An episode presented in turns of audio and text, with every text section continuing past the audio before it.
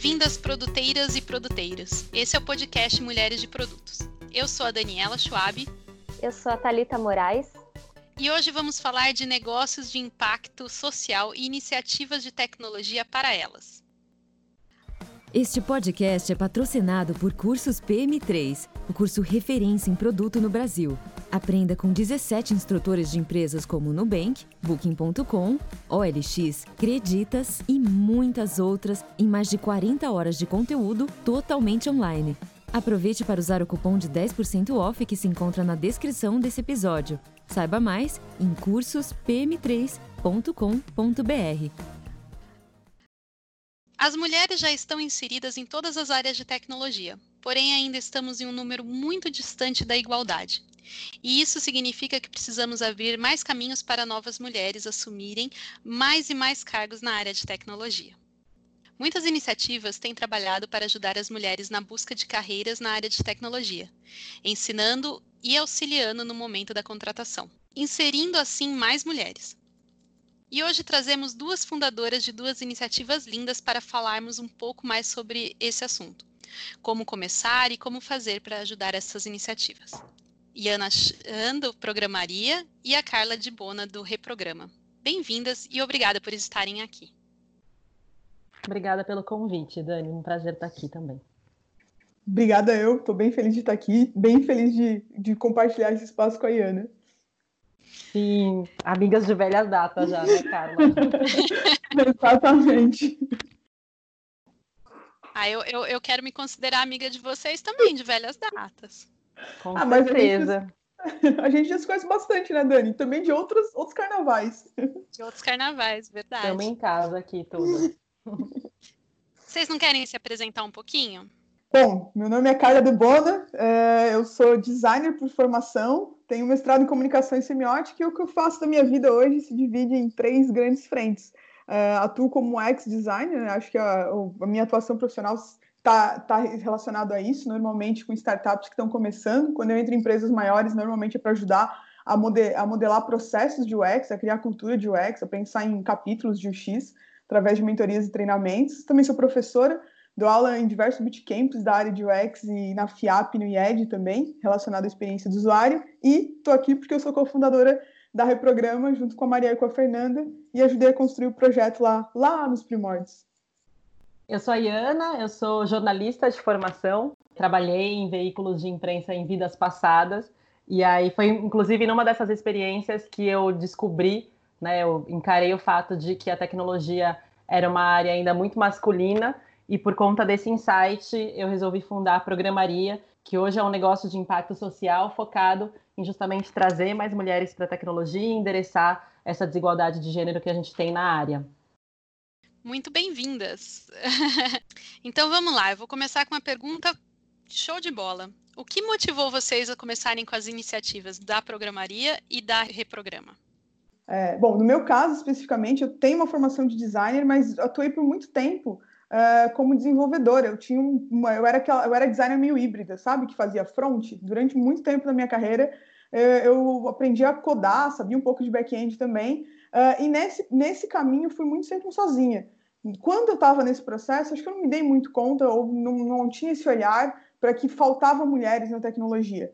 Uh, o que acabou acontecendo foi que aí, enfim, fui para São Paulo, fiz mestrado, fui uh, focar na minha carreira de UX Uh, e aí eu comecei a dar aula na Universidade de Tecnologia em São Paulo. E aí eu acho que desse período, assim, dá mais ou menos uns 10 anos, quando eu comecei a trabalhar com desenvolvimento e quando eu vou começar a dar aula numa Universidade de Tecnologia, e aí eu acho que lá isso me chamou atenção e meio que caiu uma, uma ficha dentro de mim, assim, porque eu entrei na universidade, eu fui dar aula numa, numa turma de tecnologia, de formação de, de computação, enfim, eh, coisas desse tipo.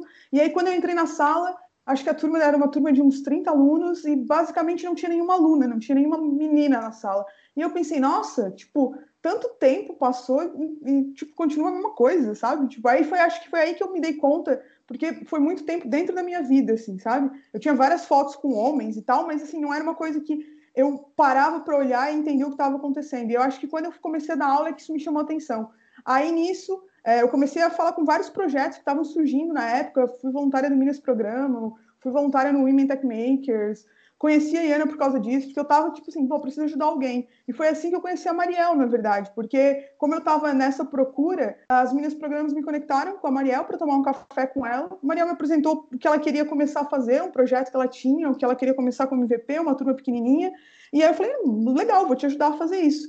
E aí foi assim que eu entrei para reprograma, assim, sabe? Tipo, ajudando a, a concretizar esse projeto que a Mariel tinha, tinha começado, ele, bem pequenininho, Uh, e aí eu assim, não, imagina, eu te ajudo, estou com, com, foco nisso, quero ajudar esses projetos. E aí no caminho eu fui virando uma das, fundadoras, uma das fundadoras junto com a Mariel.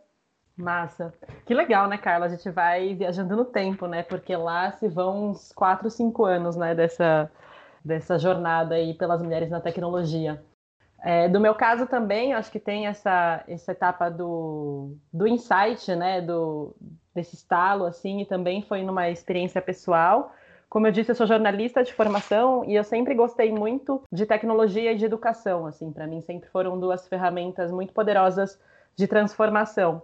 E apesar de, desde, sei lá, na adolescência, né, nos, nos millennials, a gente passou pela fase dos blogs, né, de ter seu próprio blog, de escrever, né, achar que é tipo super escritora postando é, seus textos na internet. E foi muito por conta disso que eu acabei aprendendo é, alguma coisa de programação, assim, porque eu queria customizar meu blog, queria deixar do jeito que achava que seria melhor, enfim, colocar script em tudo que era em tudo que era possível pôr.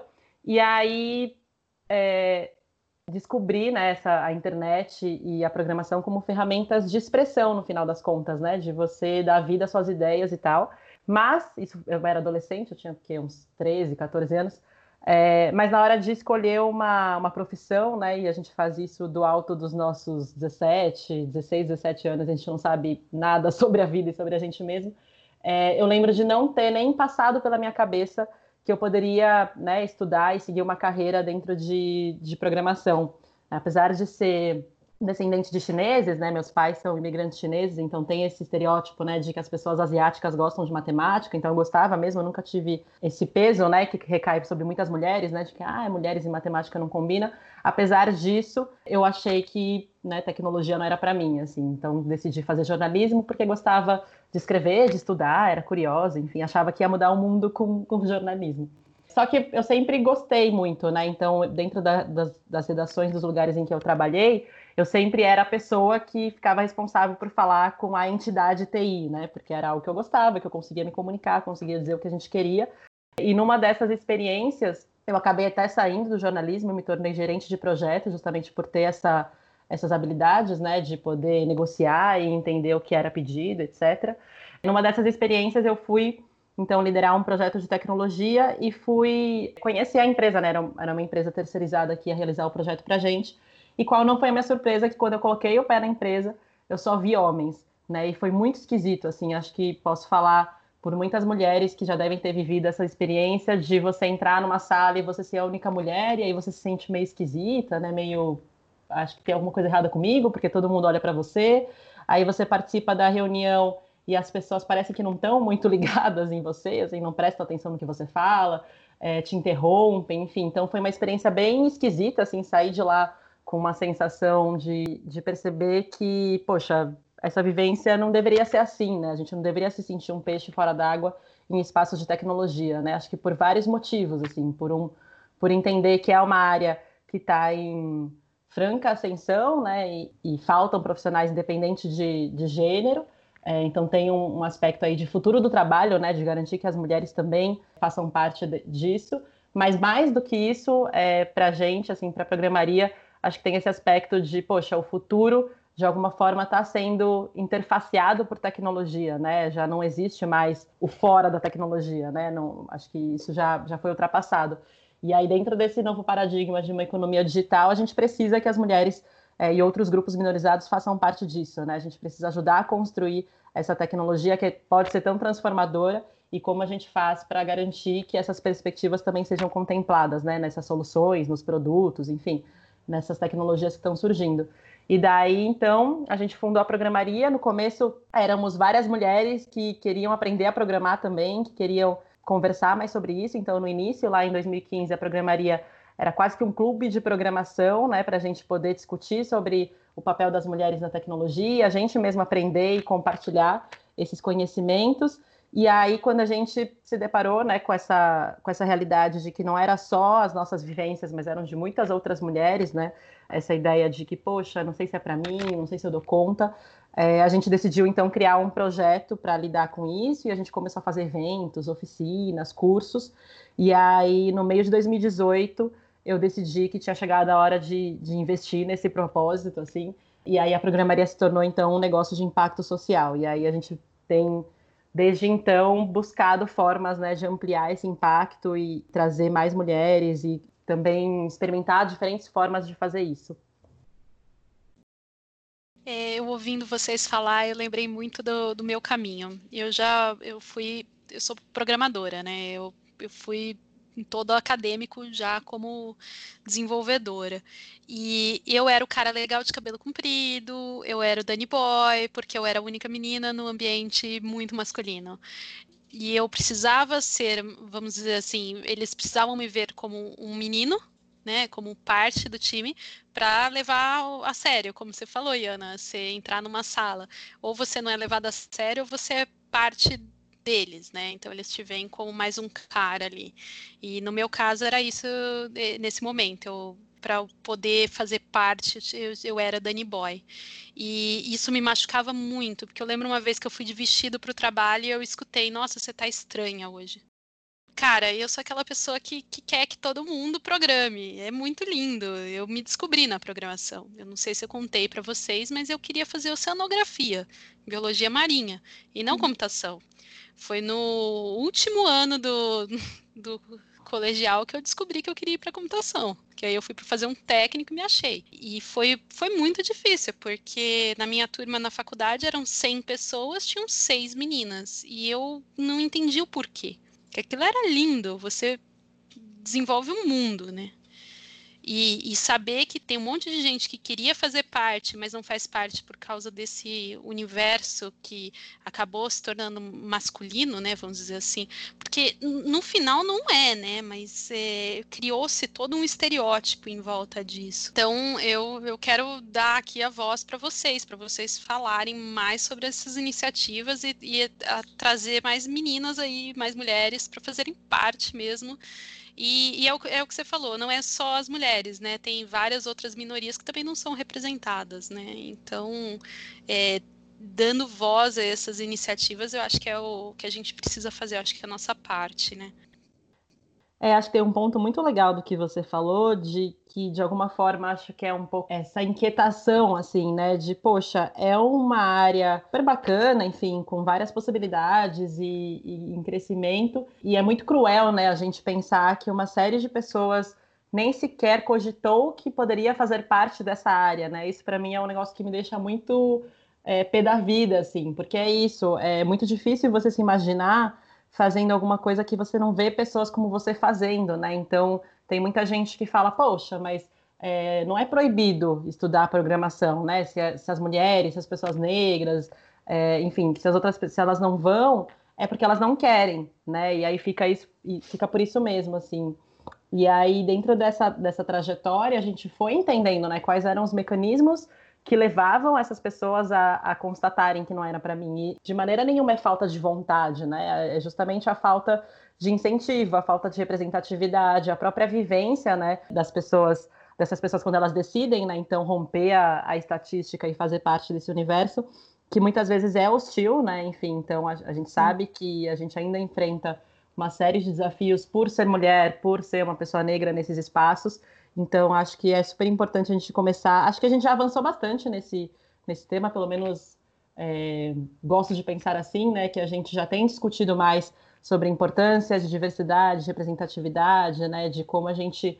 É, e também ultrapassar essa questão de gênero, né? Não é só sobre mulheres, mas é sobre todas as interseccionalidades, né? Então, mulheres trans, é, mulheres negras, mulheres periféricas. Então, a gente conseguir discutir né, isso e trazer, talvez, um dia aí sonhando para esse futuro em que as pessoas simplesmente possam aí sim, de fato, seguir aquilo que elas querem, né? Então, que elas tenham a oportunidade de experimentar, porque eu acho que esse é o primeiro ponto, né? Como que eu vou querer um negócio sendo que na escola a aula de robótica só os, os meninos faziam, né? Ou, ou enfim, os jogos é, relacionados a programação ninguém oferece para as meninas, né? Então, enfim, a gente pode entrar aí num, nesse outro capítulo de como a gente educa e socializa meninos e meninas. Mas quem sabe um dia a gente consiga, então, garantir essa experimentação e garantir que quando essas pessoas decidam seguir por essas áreas, elas não enfrentem outros desafios simplesmente por serem quem são, né? E acho que é, é nessa estrada que a gente está tentando caminhar e chegar nesse futuro aí um dia. É, e pegando um pouco um gancho no que vocês duas falaram, pensando até um pouco na minha história, assim, uh, porque eu acho que foi isso, assim, tipo, eu me encaixei, vou colocar um aspas aqui, eu me encaixei na área porque eu era CDF, e eu acho que, tipo, tinha muito, eu sempre fui muito CDF, né, quando eu estava estudando, e eu acho que tinha essa coisa, tipo, ah, não, beleza, então se ela é uma menina que ela é CDF, ela pode vir aqui, porque ela não vai ser tão menina, sabe? Então eu acho, tão mulher, então eu acho que, que essa coisa da, de como a gente educa uh, meninas e meninos é uma coisa que a gente também tem que dar bastante atenção, porque é isso, chega na hora da faculdade, de escolher, você acaba achando que aquilo não é para você, quando na verdade você nem, tipo, tem uma bagagem suficiente para tomar essa decisão, porque de alguma forma te tiraram essa opção de escolha dentro do contexto da vivência que você teve. É, eu falo que eu fui muito privilegiada porque eu tive uma mãe que percebeu logo no começo o, o quanto eu queria estar nessa área, é, sem mesmo eu perceber por exemplo, com 10 anos de idade, eu estava brincando no computador do meu irmão, né? Porque ficava no quarto dele.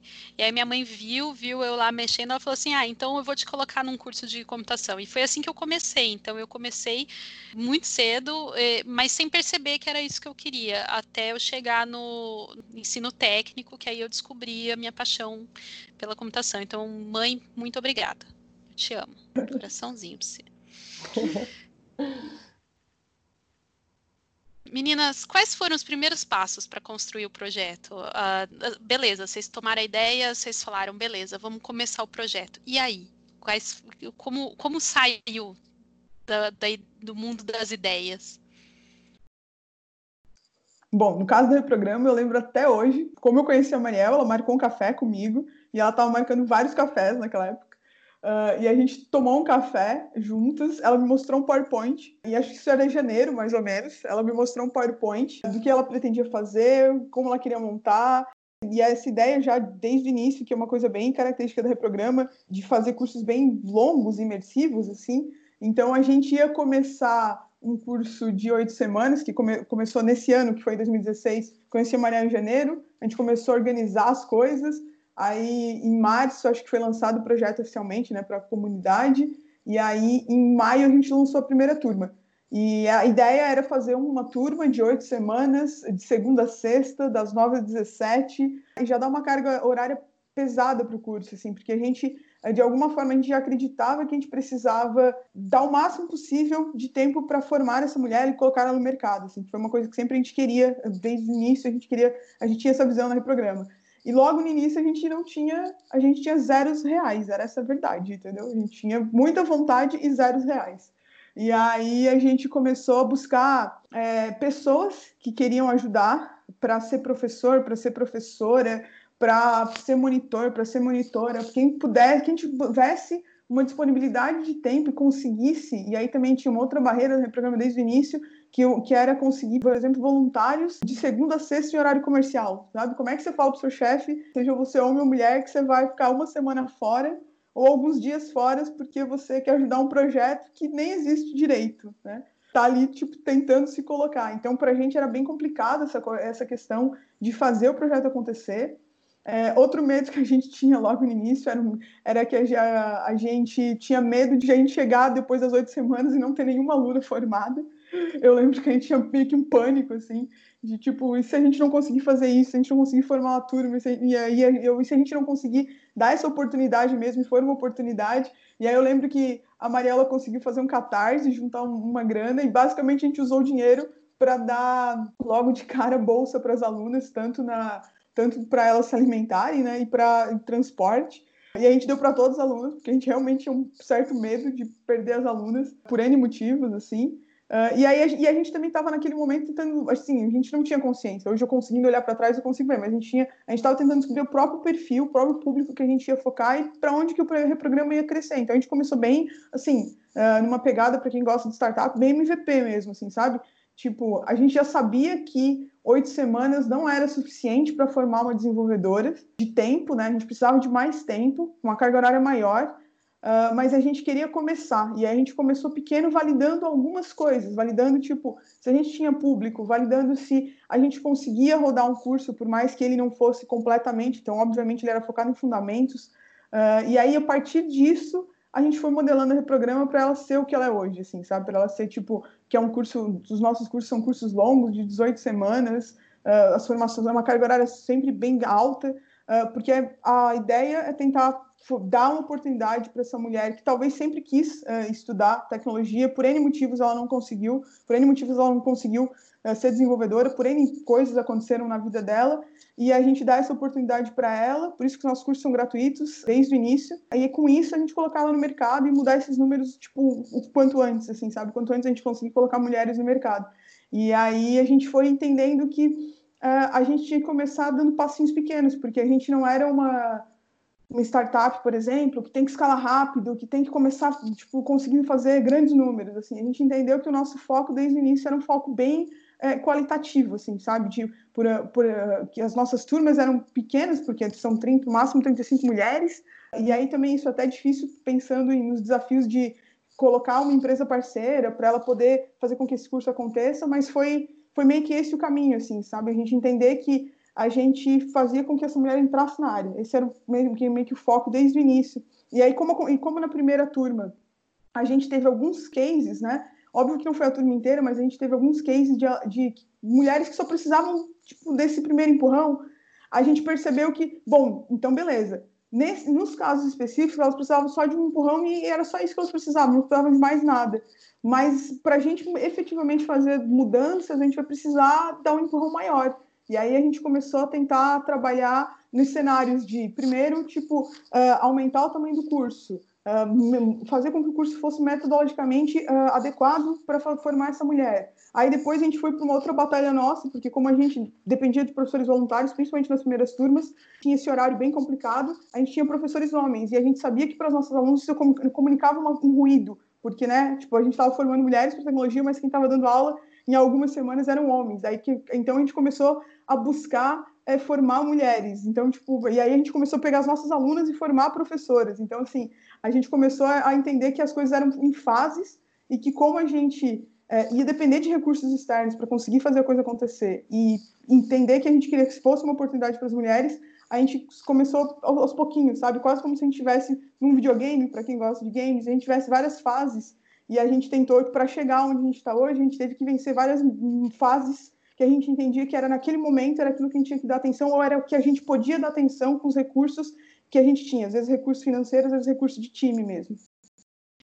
É legal ouvir, porque acho que tem várias fases que a gente é, se reconhece, assim, né? Isso de começar, de entender. Acho que no caso da programaria, a gente começou mais aberto, assim, do tipo, a gente começou como esse grupo de mulheres, né, que queria explorar esse tema. Então, no começo, a gente se lançou mesmo muito a entender mais sobre sobre esse universo mesmo, assim, sabe? De, de fazer rodas de conversa, de é, consumir pesquisa, de até a gente entender mesmo da onde vinha né, essa, essa disparidade. E a gente estava muito aberta, assim, a gente sabia que queria fazer é, um projeto, a gente também zero dinheiros é, e zero pessoas, né? Porque todas na época trabalhávamos, né? Tínhamos seus empregos. E a gente começou com rodadas de reunião, assim. É, então, ah, vamos fazer reunião para a gente discutir qual que é a nossa relação com tecnologia. Vamos fazer agora uma rodada de, de dreaming, né? Vamos sonhar é, que tipo de coisas ajudariam é, as mulheres na sua jornada para explorar a tecnologia. E aí, no começo da programaria, gente, isso até mudou depois, mas a gente estabeleceu que, poxa, fazia sentido, né, dentro dessas, dessa, desse discovery, né, digamos, que fazia sentido a gente ter alguns pilares de atuação. Então, primeiro, de inspirar, justamente porque a gente entendia que para muitas mulheres faltava é, esse ponto, né, de se ver fazendo aquilo, de entender que aquilo poderia ser para elas, e, e, aí nesse ponto é muito sobre representatividade, né, sobre como a gente valoriza então os exemplos de mulheres é, que participaram da história da, da tecnologia e hoje são profissionais referência. O segundo ponto de debater, né, então isso é cinco anos atrás, eu acho que a gente estava é, ainda discutindo empoderamento feminino, feminismo ainda de alguma forma era um palavrão, né? As pessoas ficavam meio sem graça, assim, ai, sou feminista, estou ofendendo alguém. Enfim, então a gente é, estabeleceu que era importante trazer esse debate e aí trazer números, trazer dados, né? Especialmente para poder conversar com outros atores, né, dentro desse, desse ecossistema, então as empresas, é, as faculdades, né? Como a gente conseguia construir formação e entendimento das pessoas sobre esse tema para que elas soubessem de uma vez por todas que não é mimimi, né? Não é, não é uma vivência de uma mulher específica, mas é de todo um gênero. E aí o último pilar de aprendizado. Então, como a gente conseguiria fazer experiências, né? Seja conteúdo ou, ou eventos presenciais também, é, que falassem, que ajudassem essas mulheres a dar esses primeiros passos, né? Então a gente fez diversas oficinas, são as oficinas Meu Primeiro Bug, que era justamente para essas mulheres experimentarem e publicarem a sua primeira página web em um dia e dar esse estalo, né, esse primeiro, essa primeira faísca para que elas continuassem aprendendo. E a gente fez cursos também, o curso Seu Programa, que era para ser esse primeiro passo um pouco mais robusto para essas mulheres, né? A gente nunca fez bootcamps nesse formato da Reprograma, é, muito por falta de, de recurso mesmo, né, de entender qual que era onde, até onde que a gente poderia ir e estabelecer essa, essas formações. E aí a gente acabou fazendo essas formações mais curtas mesmo para as mulheres, para que elas pudessem. Né, inclusive, teve várias alunas que fizeram essa formação e depois foram fazer o bootcamp, porque perceberam que queriam realmente migrar para essa área, assim, né? Então, o começo foi muito nesses testes, assim, muito trabalhando muito no final de semana, assim, de como a gente consegue né, dar conta de, de várias coisas.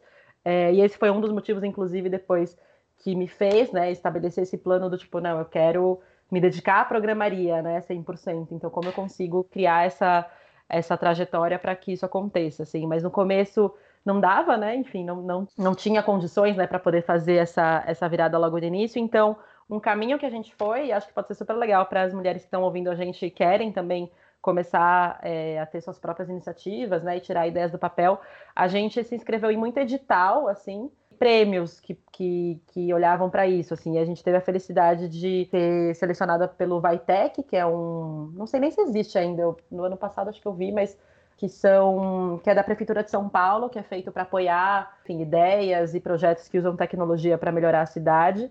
E aí a gente também ganhou o prêmio Mulheres Tech em Sampa, que foi super legal, porque além de, de ter uma verba né, é, financeira, que nos ajudou a, inclusive, levantar as edições do, do curso que eu comentei aqui, nos conectou com uma outra rede de, de mulheres. Então, a gente conheceu o pessoal do Maria Lab, enfim, é, outras mulheres que também atuavam né, nesse, nesse tema de mulheres na tecnologia, e conectou a gente também com a rede Mulher Empreendedora da Ana Fontes, que foi super bacana para nos ajudar a, a modelar melhor né, o que a gente queria, como a gente faria para chegar nos nossos objetivos. Então foi um, um, um, começo bem exploratório, assim, muito de aprender com os erros mesmo e de entendendo também qual que era o nosso espaço, assim, né? Acho que uma vez que a gente está começando, na programaria um desafio era que tudo que fosse relacionado a mulheres e tecnologia a gente estava dentro, assim, então puxa, eventos sobre o tema, queremos. Ah, está fazendo uma pesquisa sobre isso, vamos fazer também.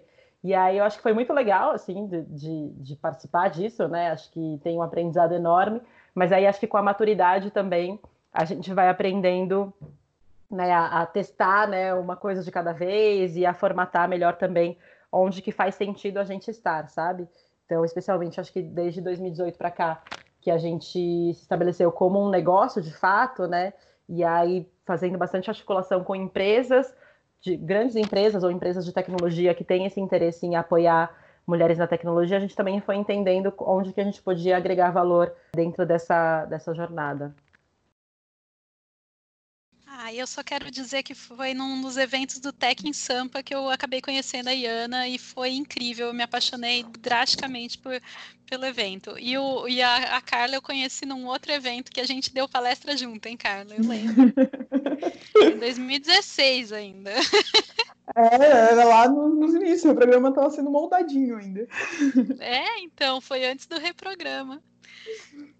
Eu fiquei curiosa é, com a questão de ser um negócio de impacto social, né? Porque a gente está bem habituada a, a, ver por aí como é o dia a dia de uma empresa comum, digamos assim, né? Que a gente sabe que ah, é, quer ganhar dinheiro, enfim, tem objetivos às vezes muito mais atrelados a somente a questão do lucro. Então, eu queria perguntar para vocês como é que é hoje é, tocar um negócio de impacto social e emendar uma outra, que é como é que vocês ficam próximas do público de vocês, né? Então, é, eu sou Product Manager, então acho que é por isso que eu estou enviesada a fazer esse tipo de pergunta. Assim, eu fiquei curiosa para entender como vocês mantêm uma rotina de inovação e, e de adaptação dos cursos, dependendo do, do público, enfim, da resposta que vocês têm.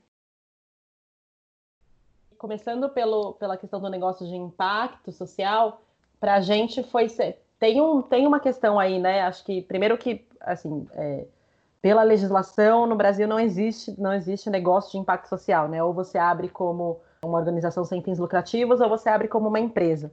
E aí o negócio de impacto social ele vem justamente dessa teoria, né? De que para gerar impacto você precisa de recurso financeiro, né? Você precisa, enfim, garantir o pagamento de um time, garantir, enfim, uma série de estruturas e inclusive usar o lucro como o impulsionador desse impacto, né? Então, para conseguir fazer mais coisas, para conseguir alcançar mais pessoas. Então, acho que para a gente foi. A gente tem muito claro isso, assim, né? De que a gente hoje está estabelecida como uma empresa, mas não é porque a gente quer o lucro pelo lucro, né? Pelo contrário, é porque a gente quer justamente recurso para poder re, realimentar essa estrutura, assim, né? Então, todas as ações que a gente faz, mesmo agora, a gente está com um curso online, né? Com a, com a pandemia, a gente fez essa adaptação e já era um pedido antigo de, da comunidade mesmo da gente fazer ações online para conseguir alcançar outras mulheres.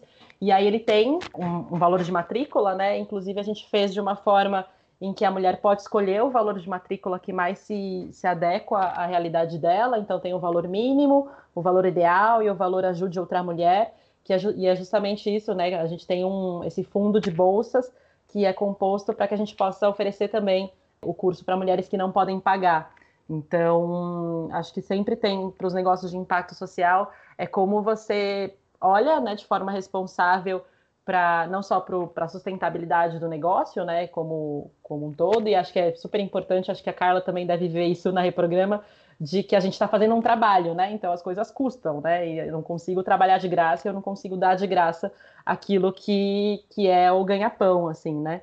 E aí eu acho que tem esse, esse desafio, muitas vezes, da gente de mostrar, principalmente para as empresas, né, que a gente está oferecendo um, está um, prestando, né, um serviço, uma ação que também está gerando é, frutos para elas. Então, acho que tem esse, esse diferencial, assim, da gente entender o. Acho que, diferente talvez de empresas estrito senso, né, a gente se move muito pelo propósito do porquê ter criado a empresa, sabe? E aí, como a gente consegue garantir é, que esse impacto social está tá sendo resguardado dentro de toda a nossa operação e de todo, todo o nosso modelo. É, sobre burocracia, assim, confesso que logo, tipo, eu sou, uma, eu sou uma garota de produto, de UX, né? Então, para mim, tipo, e de ensino. Então, dentro do meu programa, eu sempre tenho um olhar para o produto mesmo, assim. E eu achei muito legal quando a gente estava começando a reprograma, que a Mariela tinha uma visão muito de negócios muito clara, né? Afinal de contas, o background dela é da economia. E aí é muito legal também porque a gente meio que se complementa. E aí a Fê, ela traz uma visão de RH e comunicação e aí meio que tipo, faz tudo sentido, assim, se encaixa as coisas. Mas logo no início, quando a gente estava começando a rodar o MVP, Mariela teve essa visão de estruturar reprograma burocraticamente falando e aí a gente se formatou como ONG desde o início, assim, sabe? A gente atua como uma ONG mesmo, uh, então todo lucro é, lucro é revertido, né? Enfim, não tem nem uh, tudo para lá. E aí, eu, nesse, nesse cenário, foi bem bom, assim, porque Uh, a gente ficou dois anos rodando basicamente na parceria e com um trabalho voluntário gigantesco. Assim, a Reprograma é o que ela é por causa dos voluntários das voluntárias. Uh, não, não, tem como a gente existe, hoje estar tá onde a gente está se não tivesse um trabalho genuíno de voluntários que ajudaram muito a gente. Às vezes em conseguir um espaço para a gente dar aula, às vezes em conseguir ajudar a gente a estruturar o curso, às vezes em conseguir fazer parcerias para a gente, às vezes em ajudar a estar tá lá junto, sendo monitor, sendo monitora. E aí, acho que foi um pouco isso, e aí a gente sempre teve essa preocupação de o máximo que a gente conseguia dar de cursos, mas aí a gente tinha um recurso limitadíssimo, e aí fazia com que nossos cursos, nos dois primeiros anos, fossem cursos de no máximo oito semanas. por mais que eles tivessem aprofundamento, porque, enfim, era de segunda a sexta, era uma carga horária, era uma carga horária longa, a gente sabia que ele era limitado, a gente sabia que a gente precisava fazer um curso maior, uh, se, se, se, o nosso foco era colocar mulheres na área, que elas disputassem vagas com quem estivesse saindo da faculdade, que a gente conseguisse contar essa história. E aí, com isso, acho que foi graças a essa visão da Mariel de querer logo no início estruturar uh, a ONG como um todo, porque quando a gente teve a oportunidade de conversar com a, com a estação Hack, né, que estava vindo para o Brasil e estava procurando projetos parceiros, a gente estava meio pronto para poder entrar, assim, como se a gente tivesse a burocracia meio que pronta. E aí, quando a gente entrou na estação Hack, a gente conseguiu dar o grande passo da Reprograma, que foi fazer um curso de 18 semanas de front-end, super imersivo, de 600 horas. E aí a gente conseguia uh, levar essas alunas até tipo coisas mais avançadas de conteúdo e fazer com que elas tivessem diferenciais no mercado, porque a gente entendia que a gente precisava fazer uma vivência prática muito grande, assim. E aí foi a partir desse momento assim que a gente conseguiu é, ganhar o prêmio da Fundação Animax, é, a gente conseguiu fazer parceria com outras empresas, e aí a gente começou a, a ir para esse caminho de montar bootcamps longos. Aí de lá a gente foi para um bootcamp de, é, de full stack, que foi um teste de produto. Daí a gente viu que a gente não conseguia, porque a gente tinha um outro perfil de mulher, a gente fez um bootcamp de back-end. Aí a gente fez alguns ajustes no back-end para conseguir hoje ter um bootcamp estruturado de, de back-end, que eu acho que do, de, dos projetos de mulheres, e todos eles são gratuitos, acho que eu acho que o programa deve ser o único que tem um bootcamp de back-end focado assim uh, nessa formação.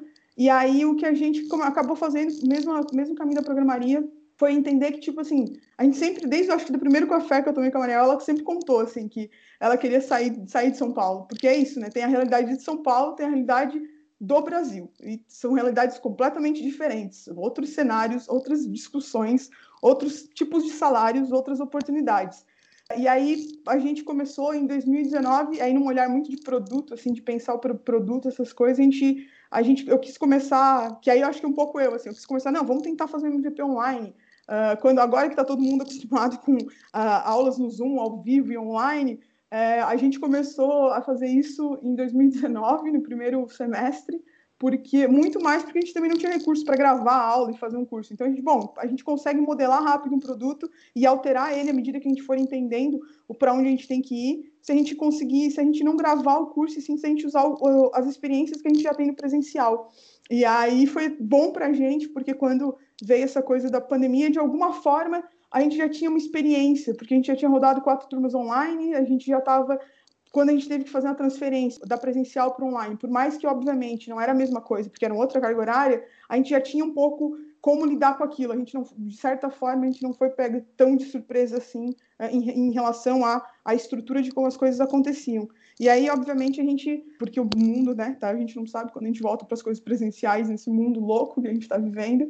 O nosso próximo semestre, que é o segundo semestre de 2020, é todo online, todo formatado online, e a gente está com quatro turmas online, três de back-end e uma de front, o que é muito curioso pensando no programa, porque normalmente a gente sempre fazia turmas de, mais turmas de front do que de back-end, mas acaba tendo bastante demanda no mercado e eu acho que é um pouco isso. A gente tenta modelar e entender onde a gente consegue uh, focar no, nas mulheres que a gente atende né, no programa e o, como que a gente consegue entregar uh, para o mercado e que faça sentido para elas e para o mercado e que a gente consiga encontrar um meio termo para todo mundo aí e que a gente consiga colocar mais mulheres como desenvolvedoras.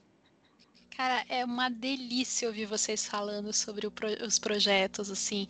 Eu falo assim, a pandemia veio, abalou todo mundo, foi um chacoalho, mas também abriu o horizonte de muitos projetos. Porque se você pensar agora, você não está mais uh, situado em apenas uma cidade, você pode ampliar isso para outras, né?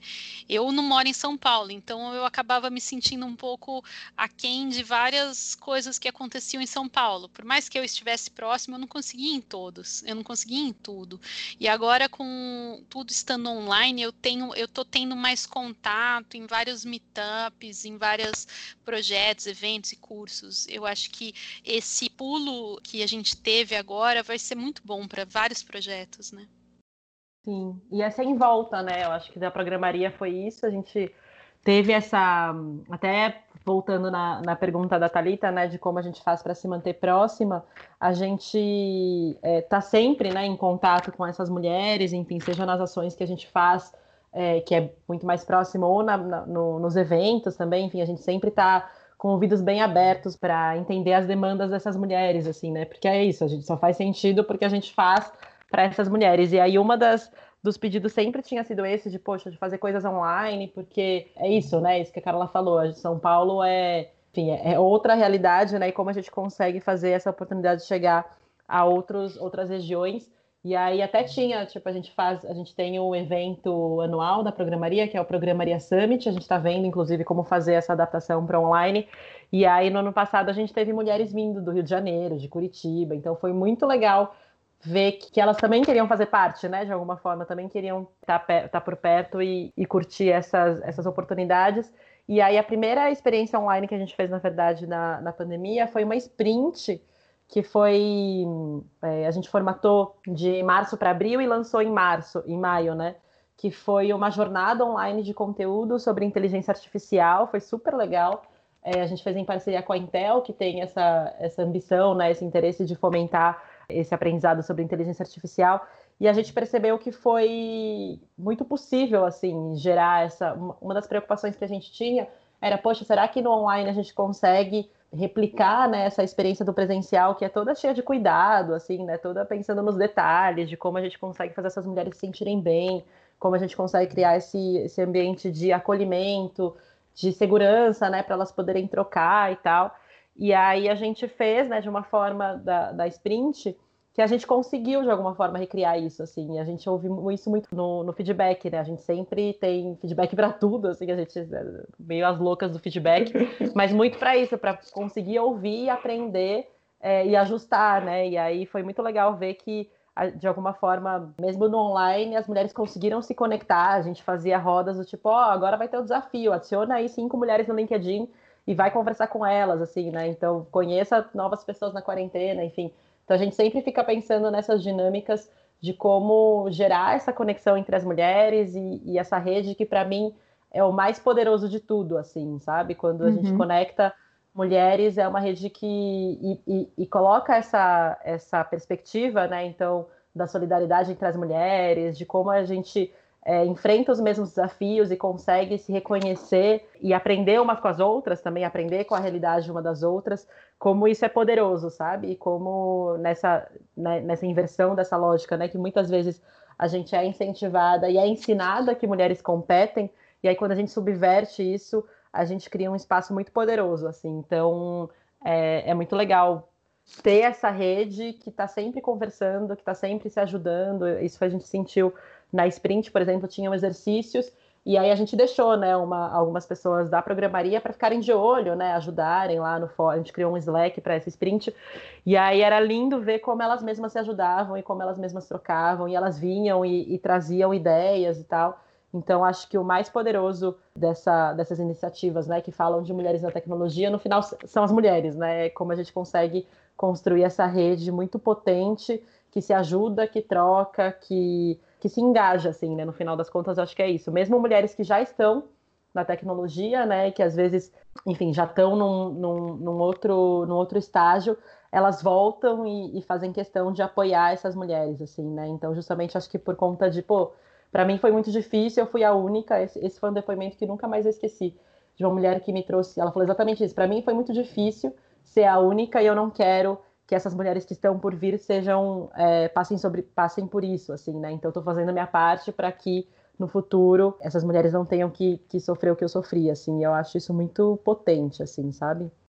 Mas pegando um pouco o gancho nisso acho que essa coisa da, da rede ela é bem importante mesmo porque é, eu percebo no nosso quando a gente lançou o curso online uma coisa que depois chamou a atenção da, das empresas é porque é isso, assim, a gente sempre foi focado em dados bem qualitativos, por mais que a gente começasse pequenininho, a gente entendia que, é, que, era, que era ali que a gente ia conseguir fazer as coisas acontecerem, assim.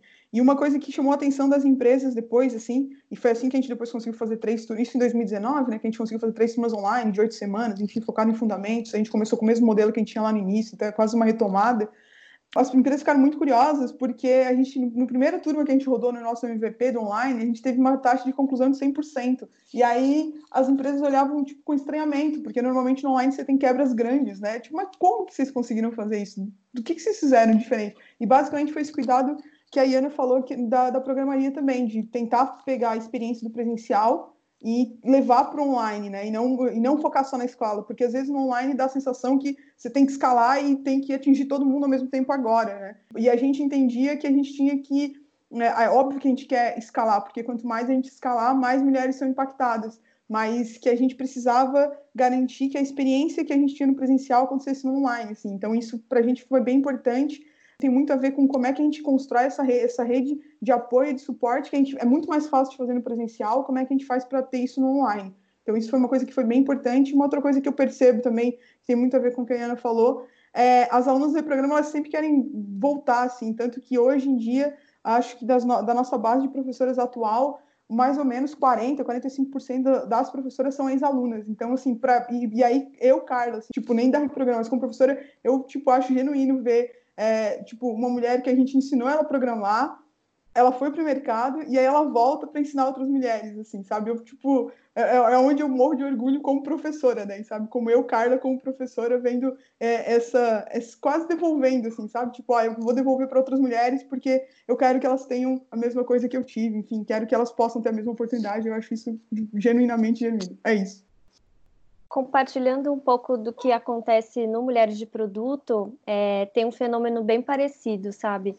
É muito incrível ver quando mulheres se reúnem, o que, pode sair dali, né? A Ana falou que é potente, assim, é, Carla está falando de genuíno e é tudo isso mesmo, assim. É incrível e, e de uma maneira muito natural, assim. No nosso caso, né, a gente não tem curso e tal, mas a gente abre espaço para os projetos, inclusive o podcast é um projeto que surgiu né, dentro lá da comunidade, assim como a newsletter e os encontros. Todos eles nasceram da vontade realmente de trazer mais mulheres para a tecnologia né, e produto, de dar voz, inclusive, para as mulheres que já estão atuando nessa área, né? É, e de um jeito bastante natural também. É, é quase como se a rede se forma com acho que as histórias sendo compartilhadas e parecidas, né? Acho que tem um sentimento mesmo de retribuição da mulher que de repente já chegou num patamar e quer voltar e trazer seu conhecimento, e isso em contrapartida gera uma segurança para que mulheres que são novas na área, né, ou que querem entrar na área, estejam à vontade para fazer suas perguntas e também compartilhar suas experiências. Então é, é uma coisa meio mágica, assim, eu acho. É, que eu vejo que comunidades de mulheres têm em comum e acho que é uma das coisas que mais justifica assim, a existência de todas elas. Assim, elas realmente precisam existir porque é o espaço que as mulheres encontraram mesmo para elas serem elas mesmas, para elas se expressarem, compartilharem suas experiências e acho que essas comunidades, né, redes de apoio são a maior prova de que é, juntas realmente a gente é bem forte, né? É isso, falou tudo, Thalita. Mas acho que é, é isso, é, é, o porquê a gente existe no final das contas, né? Acho que para ressignificar essa ideia do não é para mim e na verdade é, não é só para mim, mas é para nós, assim, né? Eu acho que essa essa sensação durante muito tempo, acho que e a própria Carla e a Dani, né, relataram um pouco isso de se sentir muito sozinha nesses espaços, né? De poxa, eu não tenho com quem trocar essa vivência que é muito específica, né, de, é, das mulheres na tecnologia. E aí, uma vez que você abre esse espaço, primeiro ponto, e acho que o, aquelas discussão, discussões de empoderamento feminino, acho que começaram por aí, né, então aquela ideia de que não, não é você, não é, não é coisa da sua cabeça, né, isso está acontecendo, essa pessoa está sendo machista, né, porque durante muito tempo acho que a gente se silenciava nessa insegurança, né, do tipo, será que sou só eu? Será que eu que sou a pessoa sensível? Será que sou eu que, que não estou sabendo lidar com esse ambiente, né? E eu acho que tem esse primeiro grande é, insight de que não, não sou eu, é o ambiente, é a nossa sociedade que é machista, que é racista e que, né, enfim, cria essas, essas situações em que a gente é, de opressão, né, enfim, de violência. E aí eu acho que o segundo passo é, ok, não sou só eu, tem outras mulheres que passam por isso, então como a gente coletivamente se une, né, para debater e reivindicar essas mudanças, né? E aí eu acho que tem um, talvez mais um passo aí que é como a gente envolve também essas outras pessoas, né? Então, homens, empresas, né? Enfim, outras pessoas que não vivem exatamente o que a gente vive, mas como aliados dessa, dessa luta, no final das contas, né? Então, mas eu acho que é isso, acho que tudo parte, cada uma de nós, mulheres, como indivíduo, é, entender esses mecanismos, se conectar com outras e, a partir disso, gerar mudanças. Agora você que disse tudo, mas eu acho que é bem esse o caminho, assim. Eu não vou, eu não vou continuar me alongando porque eu vou me repetir de novo, mas eu acho que, que é bem, é, eu acho que essa rede é uma das coisas que bem legal e bem característico dos projetos que eu vejo de mulheres, assim, sabe? Existe sempre uma rede de apoio entre as mulheres, entre elas, e isso faz com que o projeto consiga ele mesmo, né, tipo de forma às vezes um pouco orgânica, principalmente nessa parte, porque uma indica para outra, que indica para outra, que passa para outra, que fala para outra, e aí os próprios projetos vão se indicando e aí eu acho isso bem bem legal mesmo. Ah, eu podia ficar aqui o dia inteiro falando com vocês sobre essas iniciativas, eu acho fantástico. É, vou fazer uma pergunta mais é, chatinha, assim. Existe muita burocracia? Sim!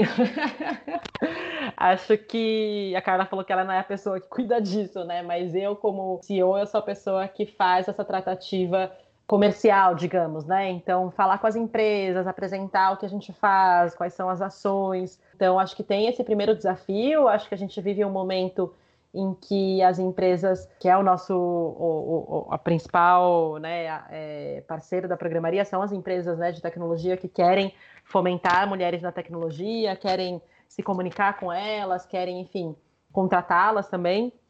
Então a gente acaba é, tratando muito com grande empresa e aí é isso, são, são grandes empresas e aí elas têm uma burocracia gigantesca, assim. Então tem esse primeiro desafio que eu estava falando, né, de de que elas entendam o trabalho que a gente faz, né, e que elas entendam que se elas querem de fato gerar mudanças, é preciso investir tempo, recurso, né, e não só simplesmente querer, né, porque se a gente não, não define, é igual aquela história, né, você define uma meta, mas você não define nem como, nem quando, você não define uma meta, né, você está só fazendo marketing ali de que alguma coisa vai mudar. Então, acho que tem esse primeiro desafio, né, de, de, como a gente engaja as empresas nisso, né, e aí muitas, acho que tem essa maturidade, né, muitas empresas querem contratar mais mulheres, mas não querem fomentar a formação dessas mulheres, né, então acho que tem esses desafios de explicar e de trazer um pouco para a realidade, assim, né, de, de quais são as opções, o que, que é possível fazer.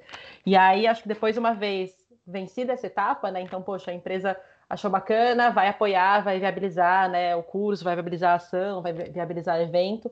Aí acho que entra essa parte mais burocrática mesmo, que é fazer cadastro de fornecedor, contrato jurídico, idas e vindas. Aí tem uma área que eu descobri na programaria, que é a área de compras das empresas, que basicamente existe para espremer o seu orçamento Basicamente é isso, ele tem uma meta de. Carla tá rindo porque também deve ter passado coisas parecidas, é... que serve para espremer o seu orçamento, e aí ficam essas idas e vindas, e aí depois que fecha, não, beleza, é, é isso, aí você tem que fazer um cadastro, e aí algumas empresas demoram 90 dias para te pagar, então sim, é bastante burocrático, e é um negócio que eu não fazia ideia que eu teria que lidar quando é, a gente pensou lá atrás de, de criar uma iniciativa, assim. Mas eu acho que é isso, faz parte desse amadurecimento, né, do, do que a gente está se propondo e do, dos parceiros que a gente tem conversado, assim. Então, é, eu tô aqui num tom de desabafo, mas na verdade a gente fica muito feliz quando a gente tem que passar por isso, porque quer dizer que a gente vai conseguir realizar um projeto, né? No final é isso.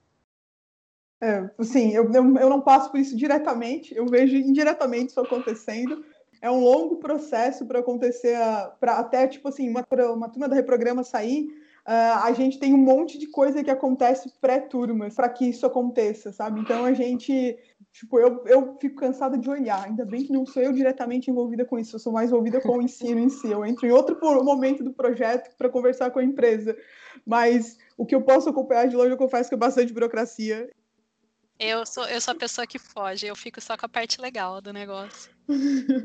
Não, isso é muito, isso é bem, bem importante de falar, assim, né? Pra, porque às vezes é isso, né? Quando a gente vê o projeto, ou iniciativa, enfim, as coisas acontecendo, a gente às vezes não faz ideia do corre que é para fazer aquilo. Então, antes da pessoa, sei lá, subir no palco, ligar a câmera para fazer a live, tem um mundo de coisas que precisa acontecer, assim, né, para pra, as coisas funcionarem. Então, a gente está agora, por exemplo, com esse curso online, tem um mundo de e-mails pra, de suporte para a gente resolver, e é pau da plataforma, e como que organiza, e como que faz o treinamento de tutora. Então tem. É, e são coisas que a gente vai aprendendo mesmo no processo. Assim, hoje acho que a gente já conseguiu estabelecer né, melhor essa, esses processos burocráticos né, de, de organização, de operação mesmo.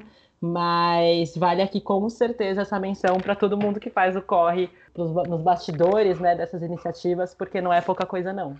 Sim, nossa, tipo, pegando, assim, pegando uma, uma vivência que a gente está tendo agora, assim, da, na Reprograma, porque como, a gente está com quatro turmas abertas, os processos estão correndo em paralelos ao mesmo tempo, não são processos é, individuais, né, são as quatro turmas ao mesmo tempo, para o processo seletivo, e no nosso curso online, para você entrar, um, uma das partes do processo é você participar de uma, uma vivência prática, né, uh, e aí, nessa vivência, desde, tipo, sábado, desde o dia 25 de junho, que foi sábado, é, então, 25, 26, 27, 28 de julho, a gente, que, a gente vai rodar 24 workshops com 720 mulheres.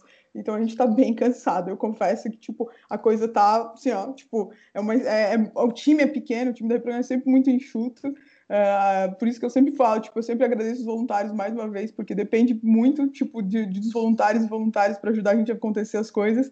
E é isso, assim, tipo, pra estar tá acontecendo um, tipo, não é só um, são um e os outros, e aí tem isso que a, que a Ana falou, tem o suporte, tem o dá pau na plataforma, o Zoom não entra por algum motivo secreto, mas tem oito, sete salas estão funcionando, mas uma não tá, o que está acontecendo?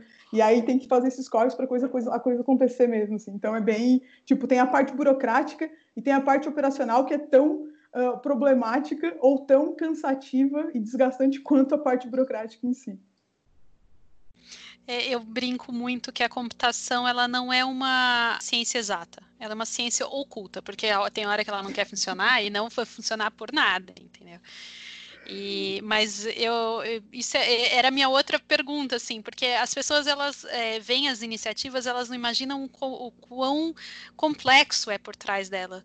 Então, assim, é por isso que eu, que eu fiz essa pergunta de burocracia e logo em seguida eu ia fazer a pergunta sobre operacional, porque você quer criar essa iniciativa, eu acho fantástico, mas tem a noção do que vem junto dessa carga, né? E é uma carga que você tem que estar preparado, porque senão você imagina o que a Carla está falando de várias salas, vários projetos, várias meetings. E aí, se você não tem estrutura para lidar com tudo isso, você espana, né? Como é que é para vocês isso?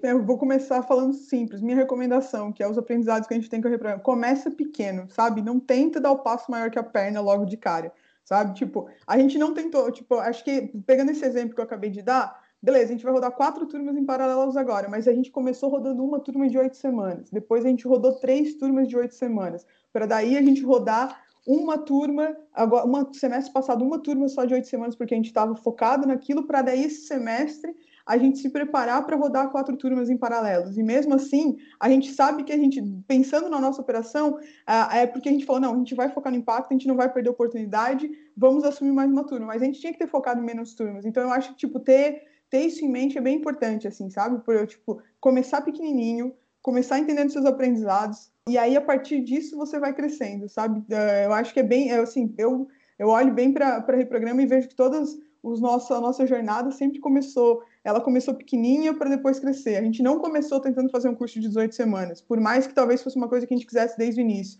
A gente não tentou sair de São Paulo logo no início. A gente ficou dois, dois anos praticamente só em São Paulo, atuando em São Paulo, porque era o que a gente conseguia fazer dentro do contexto que a gente tinha. Então, assim, pegando uma, uma coisa de UX, que eu, eu acho que entender o contexto que você está inserido e entender o que, que você consegue entregar dentro daquele contexto e fazer o máximo possível, é, e aí sim entender, tá bom, fiz o máximo possível, como é que eu posso aumentar um pouquinho? E assumir esse processo de melhoria contínua, eu acho que é o melhor, sim, para qualquer projeto, independente de ser um projeto focado em mulheres ou não, eu acho que uh, ainda mais se você vai focar em impacto social e se você vai ter que lidar com essa coisa de tem um propósito, você vai reverter o dinheiro para esse propósito, você entender que você tem que tipo dar passos que você consegue segurar o passo que você está dando. Acho que tem um outro aspecto legal dentro disso que, que a Carla falou, que eu acho que vale a pena a gente falar, que é, acho que a Carla deu conta do, do aspecto da instituição, então vou, vou dar o check aqui. É, e acho que tem uma coisa que talvez dê para colaborar na discussão, que é também esse nível individual de, de entrega e trabalho, né? Eu acho que a gente vive um momento, acho que da sociedade mesmo, assim, de, putz, da gente é, se atropelar muito, assim, sabe, em termos de, de carga de trabalho, de como a gente lida com o trabalho, de como a gente lida é, com esses temas, né, de saúde mental, de autocuidado, né? Às vezes a gente se sente culpada de não estar trabalhando, sabe? Então acho que tem uma série de, de questões aí para a gente abordar. E quando a gente trabalha com propósito, né, que é isso, é, a, eu, eu tô, né, tive, consegui construir essa, esse caminho para ficar só na programaria, né? e de alguma forma acho que durante um tempo é, para mim foi muito difícil desligar, sabe? Porque é, desligar do trabalho, né? Porque é isso, uma vez que você trabalha com seu propósito e aquilo é o que te move, pô, vamos embora, assim, vamos trabalhar o dia todo, todo dia, para fazer isso acontecer, assim, até que eu percebi que não estava me fazendo bem, assim, e acho que tem um, uma, uma cobrança também, de alguma forma, sua e talvez do entorno também, sabe? De, poxa, trabalha com, com o que você ama, então você está sempre disponível, então você tem que fazer tudo que, que aparece, assim. Então, acho que esse aprendizado também do nossos, dos nossos limites, sabe? De, de saber onde estão esses limites e também criar, ter muita noção de que tudo bem você se cuidar, tudo bem você se priorizar, você não, eu não sou só a programaria, sabe? É, então, acho que é um aspecto super importante, acho que para as mulheres esse tema muitas vezes é, pega, assim, né? Porque a gente sente muita culpa, né? É muita culpa. Se ser mulher é sentir culpa. E aí, como a gente faz para não se sentir culpada quando a gente não está trabalhando, para não se sentir culpada entender que a gente não vai dar conta de tudo, para a gente aprender a priorizar aquilo que realmente faz sentido para a gente, a dizer não, sabe? Então, acho que são outros aprendizados que essa, essa vivência, né, liderando uma iniciativa me trouxe, assim. Então, não quer dizer que, que está concluído esse processo, assim, mas eu acho que é, uma, é um aprendizado diário, assim, sabe? Da gente conseguir estabelecer limites, da gente conseguir manter é, a nossa sanidade mental, especialmente agora, né? Num contexto de, de pandemia, em que, enfim, uma angústia é, generalizada, como a gente consegue manter esses pequenos espaços de autocuidado, de autoamor e de, e de equilíbrio. Eu só vou assinar é. embaixo, entendeu? Só isso que eu queria dizer. o bom de fazer Não, eu... podcast com quem você gosta e conhece é que é isso, né? Tipo, a coisa já. Me sinto contemplada, tá aqui. Exatamente. É eu, eu, eu só queria falar assim: a gente tem que entender que a gente tem o que ter a cabeça para fazer as nossas coisas fora também. Por exemplo, eu achei no artesanato, no crochê, no, uh, na costura, enfim, eu, eu faço infinitos artesanatos, uma forma de sair um pouco do computador, de me desligar desse contexto e relaxar a cabeça. E é como se fosse uma meditação para mim. E, e, é importante, às vezes a sua meditação é o videogame, você sentar e ficar jogando um pouquinho. E isso, isso é, não é você não está sendo produtivo, você está acalmando o seu ser, você está acalmando a sua cabeça para você continuar mais empolgada. Não quer dizer que você não. É, é aquela coisa, é, você pode amar uma pessoa com toda a força do seu ser, mas você precisa de um tempo para você. Você não precisa passar 24 por 7 com essa pessoa sabe? Você precisa ter um momento que você olhe para você, cuide de você e se amar também, né? Então eu acho que isso vale para o trabalho, vale para o hobby. Por exemplo, você, tá, você tem um hobby, você quer trabalhar. Você não, você não vai conseguir ficar 100% nesse hobby. Você precisa ter um tempo para você descansar a cabeça daquele e dar um espaço para você voltar a fazer. Senão você fica louco. E a quarentena, ela deu essa chacoalhada, acho que em todo mundo, porque você não tem para onde ir, então você acaba ficando mais no trabalho e produzindo mais. E aí as pessoas estão ficando produtivas, só que ao custo da própria saúde, se você for ver, porque aí as pessoas estão só ali, só ali, não sai dali. Então você tem que achar um, um, uma outra coisa que te desligue um pouco é, que te acalme um pouco, né? Eu acho que, é, que tem muita gente que foi para yoga, muita gente que foi para meditação. Acho que faz bem para você. Se é jogar videogame, se é ler um livro, se é simplesmente ficar zapeando na internet.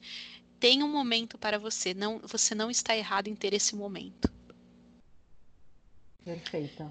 Posso, posso aproveitar e, e compartilhar uma, um livro que me foi meio chocante, assim, que vai bem nessa linha, é o claro. Sociedade, chama Sociedade do Cansaço, de um filósofo sul-coreano que mora em, em, na Alemanha. Ele é o é Byung-Chul Han. Eu achei muito legal, porque ele fala justamente sobre isso, sobre como a gente vive hoje numa sociedade que é marcada por esse excesso, né? De alguma forma, o nosso valor está no que a gente trabalha, no que a gente entrega, no que a gente produz, e aí a gente vive um momento em que a gente mesmo se explora achando que isso é lindo, assim, sabe? Então, um pouco naquela linha dos coaches, né? Tipo, trabalho enquanto eles dormem. né? Rale muito que uma hora o sucesso virá, assim, e aí a gente faz isso justamente se atropelando, né? As custas, como você bem disse, da nossa sanidade mental. E aí foi um livro, é super curtinho, assim, mas ele é meio denso, mas ele me fez pensar muito sobre isso, assim, sobre como a gente consegue sair um pouco dessa rodinha do hamster, né? Que a gente vive correndo e é sempre isso, né? Tá, como, como você tá? Tô na correria, tô na correria, tô na correria. E aí acho que poder sair um pouco e pensar correria para onde, assim, né? O que, que eu tô fazendo, que escolhas que eu tô fazendo da minha vida e como isso tem reverberado não só na minha carreira, e acho que é isso, a gente está numa geração que é muito centrada na nossa carreira, no nosso sucesso profissional, mas quais outros aspectos da vida a gente está negligenciando, né, por conta disso. Pegando gancho nesse, na, nesse tema, e tra trazendo, na verdade, um livro que ele, o nome dele eu acho ele bem ruim, sabe? Mas ele, uh, ele, ajuda de, ele ajuda a pensar de forma pragmática o que, que é prioridade na sua vida, que é o livro chamado Faça Tempo, do Jake Knapp, que é o cara que criou o Design Sprint. Para quem ouve esse podcast, provavelmente já deve ter lidado, falado, conhecido com o Design Sprint. Ele escreveu, né, o Jake Knapp saiu da Google, foi escrever livro, foi virar escritor, foi cuidar de outras coisas da vida dele. E ele escreveu um segundo livro que se chama Faça Tempo. Eu acho o nome ruim, mas na verdade é porque ele vai questionar justamente isso, que tem muito a ver com o que a Ana trouxe, de que não dá para você fazer tempo. Você pode fazer várias coisas, mas tempo você não vai, você continua tendo 24 horas. E que aí você vai precisar aprender a priorizar aquilo que é importante para você, porque senão você vai ter 24 horas de reuniões o dia inteiro. E ninguém quer ter 24 horas de reuniões o dia inteiro. E às vezes a gente gasta o nosso tempo de forma inconsciente. E aí a gente está sempre nessa correria que a Ana falou, de estamos correndo, não tem tempo, estou na correria, estou na correria. Então, tipo, é um livro bem legal, porque eu acho que juntando os dois, um vai ter a parte bem filosófica e profunda, uma discussão mais profunda, o outro ele vai dar um olhar bem pragmático, assim, do tipo, como é que eu vou fazer para priorizar aquilo que é importante para mim e como é que eu faço para tipo, organizar o meu tempo, já que eu não vou poder fazer tempo, né? Já coloquei os dois na minha lista de leitura aqui. Gente, eu queria perguntar uma coisa para vocês sobre parcerias. Como é que vocês fazem para correr atrás de parcerias, criarem parcerias com empresas, outros projetos? Como funciona isso? É, eu a gente bate na porta mesmo, né? É isso que a gente faz. Assim, a gente fala: Oi, empresa, tudo bem? É, você tem cinco minutos para a palavra do reprograma? Mais ou menos um pouco isso, entendeu? Acho que é um pouco isso, assim. Obviamente, à medida que, por exemplo, à medida que a gente vai fazendo projeto com empresas, aí a, tipo, a própria rede vai se indicando. Então, tipo, teve projetos, por exemplo, a gente fez um projeto com o Mercado Livre, uma turma com o Mercado Livre no em 2000, segundo semestre de 2019. E foi eles começaram, eles tiveram contato com a gente por causa do Accenture, que já, a gente já tinha parceria com eles fazendo projetos. Então, assim, Acho que para gente, dois primeiros anos da Reprograma, foi, a gente bateu muito nas portas, assim, de buscar, é, de buscar edital, de buscar coisas, de buscar parceria, de, tipo, olha para a gente, escuta o que a gente tem para falar, isso é importante. É, depois que a gente entrou na Estação Hack, a gente teve uma acelerada, tipo, esse projeto Facebook ajudou a gente a acelerar, porque como é, uma, é um espaço que vai muita startup, vai muita empresa, vai muita coisa acontece lá, isso ajudou bastante a gente a fazer contatos, sabe? Ah, não, é, a gente, não, não é que a gente não tinha que continuar dando, tipo, falando, explicando o que, que a gente fazia e tal, mas a gente conseguia ter mais fácil acesso, sabe? Tipo, o acesso ficou um pouco mais facilitado, até pela chancela da própria Estação Hack. Então, isso foi muito bom pra gente, assim, tipo, ajudou muito a gente. Mas eu acho que, tipo, tem, a, tem essa coisa que a Ana falou, acho que uma das outras respostas, que é explicar, entendeu? Por quê, sabe? Por que que, tipo, se você abrir uma, abrir uma vaga, vai ter um monte de homens inscritos e não vai ter mulheres. E aí contar, tipo, explicar, não, mas não é assim, calma. Não, mas a vaga tá aberta. E, tipo, e aí você começar a mostrar que não é só simplesmente abrir uma vaga, que você vai ter que ajudar a construir esse ecossistema se você efetivamente está disposto a mudar ele, assim.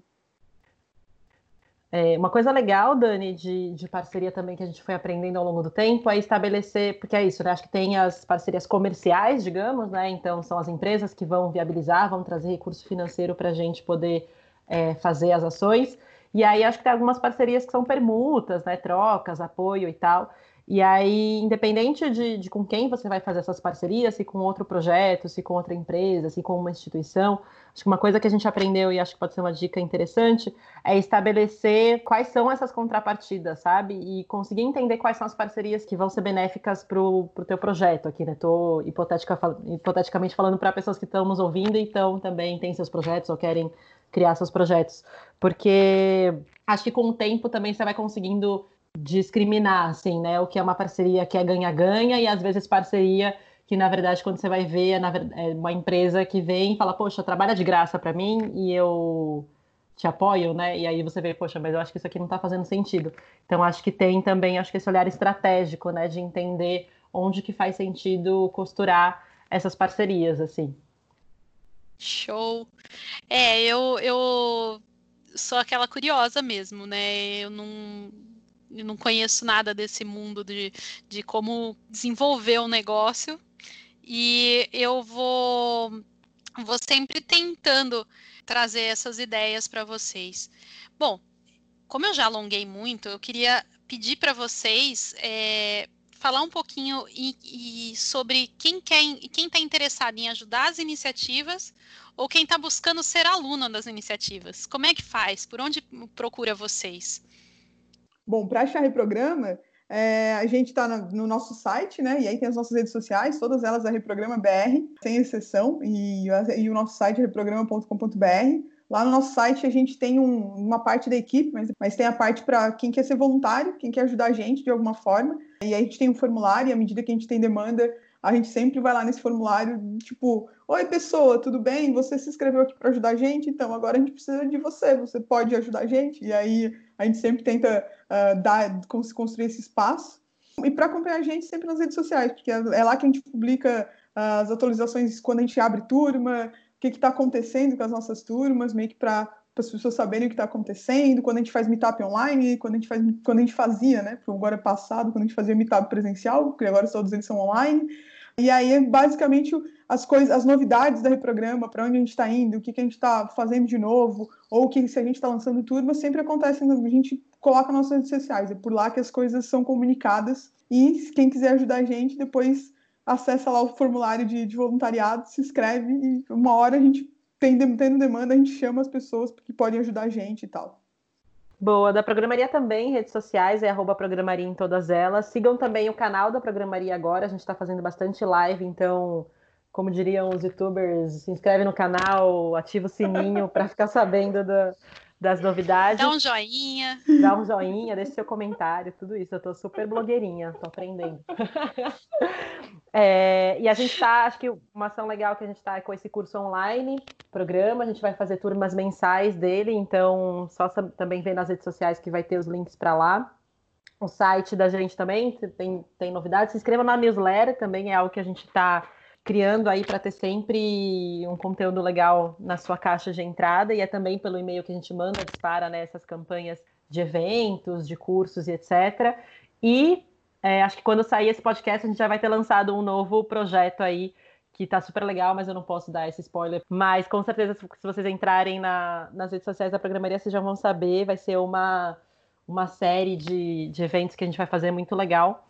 Então, estamos com várias coisas para o segundo semestre, então acompanhem a programaria nas redes sociais para ficar sabendo. E se vocês querem colaborar também, é, mandem DM, enfim, mandem mensagem que a gente super direciona. Agora a gente está no momento de, de crescimento da programaria, né? Então, está fechando novos projetos, então a gente está procurando também aí pessoas para trabalharem na programaria em breve, numa vaga perto de você. É, mas, de qualquer forma, sempre tem essas colaborações mais pontuais de mulheres que querem participar ou, ou escrever é, conteúdo. A Dani, inclusive, já escreveu conteúdo para o blog da Programaria. E aí, esses canais estão sempre abertos, só mandar um oi para a gente e a gente é, endereça. Nossa, foi logo lá no começo, né? Sim. Faz tempo, hein? Eu lembro. Gente, muito obrigada pela presença de vocês. Foi maravilhosa a conversa. Eu vou deixar agora aberto aqui para vocês falarem o que vocês quiserem para os nossos ouvintes e deixarem as suas redes sociais aí para o pessoal procurar vocês e sobre o que, que vocês gostam de falar. Ah, primeiro eu quero agradecer. Primeiro eu quero agradecer o convite de estar participando desse podcast. Para mim é sempre um prazer dividir um espaço com a Iana, assim, tipo, desde longa data. Tipo, quando a gente estava envolvida com coisas de startup, quando a gente estava envolvida com coisas de mulheres, para mim é sempre um prazer estar aqui. Eu fiquei bem feliz quando eu vi que a Iana estava como convidada, então obrigada. Obrigada, Dani, pelo espaço. E para me achar nas redes sociais, é todas elas, sem exceção, é Carla Debona, porque eu tenho que honrar meu sobrenome, então eu sempre estou de boas, até na pandemia. E eu sempre faço essa piada infame, horrível, mas é isso aí que a gente tem para oferecer. e eu sempre falo de X, né, gente? O X Design Thinking, tô aí sempre falando disso. É minha área de, atua de atuação como profissional. E é isso, gente. Normalmente, nas minhas redes sociais, eu sempre estou falando de coisas de UX e onde eu estou dando aula. Obrigada também, gente, pelo convite. Foi um tempo super gostoso, assim, de desopilação também da, da quarentena. Agradeço demais, Dani, Thalita e Carla, sem palavras, é que, que é um podcast, vocês não estão vendo a gente aqui rindo, sorrindo, mas é muito gostoso, assim, é, compartilhar. A gente aprontou boa, poucas e boas, né, Carla, nesse mundo aí, organizando eventos. Enfim, muito, foi muito gostoso também compartilhar desse mesmo sentimento que você comentou, Carla. É, minhas uhum. redes sociais, a Mariana, que é a CEO da programaria, ela super fala, ela tem um projeto que é o Iana Blogueirinha, que para mim é muito difícil, mas enfim, me sigam lá. É, no Instagram é iana.chan e no Twitter é arroba Iana, simplesmente. Sigam lá, eu, eu tenho refletido muito sobre isso, assim, sobre tecnologia, sobre política, sobre, enfim, como é, essas aplicações realmente, né, de como a gente está, que tipo de mundo a gente está construindo dentro desse, desse tema. Então, vira e mexe, eu solto umas pérolas sobre isso nessas redes sociais. Então, quem quiser seguir aí, vai ser um prazer trocar e falar mais sobre esses temas. Muito obrigada, meninas. Foi uma delícia esse podcast. E esse foi nosso episódio de hoje. Se tiver alguma sugestão de tema, crítica ou desabafo, envie para a gente no podcastmdp.gmail.com. Siga e compartilhe nas redes sociais. Somos Mulheres de Produtos no Instagram, Facebook e LinkedIn. E até o próximo episódio.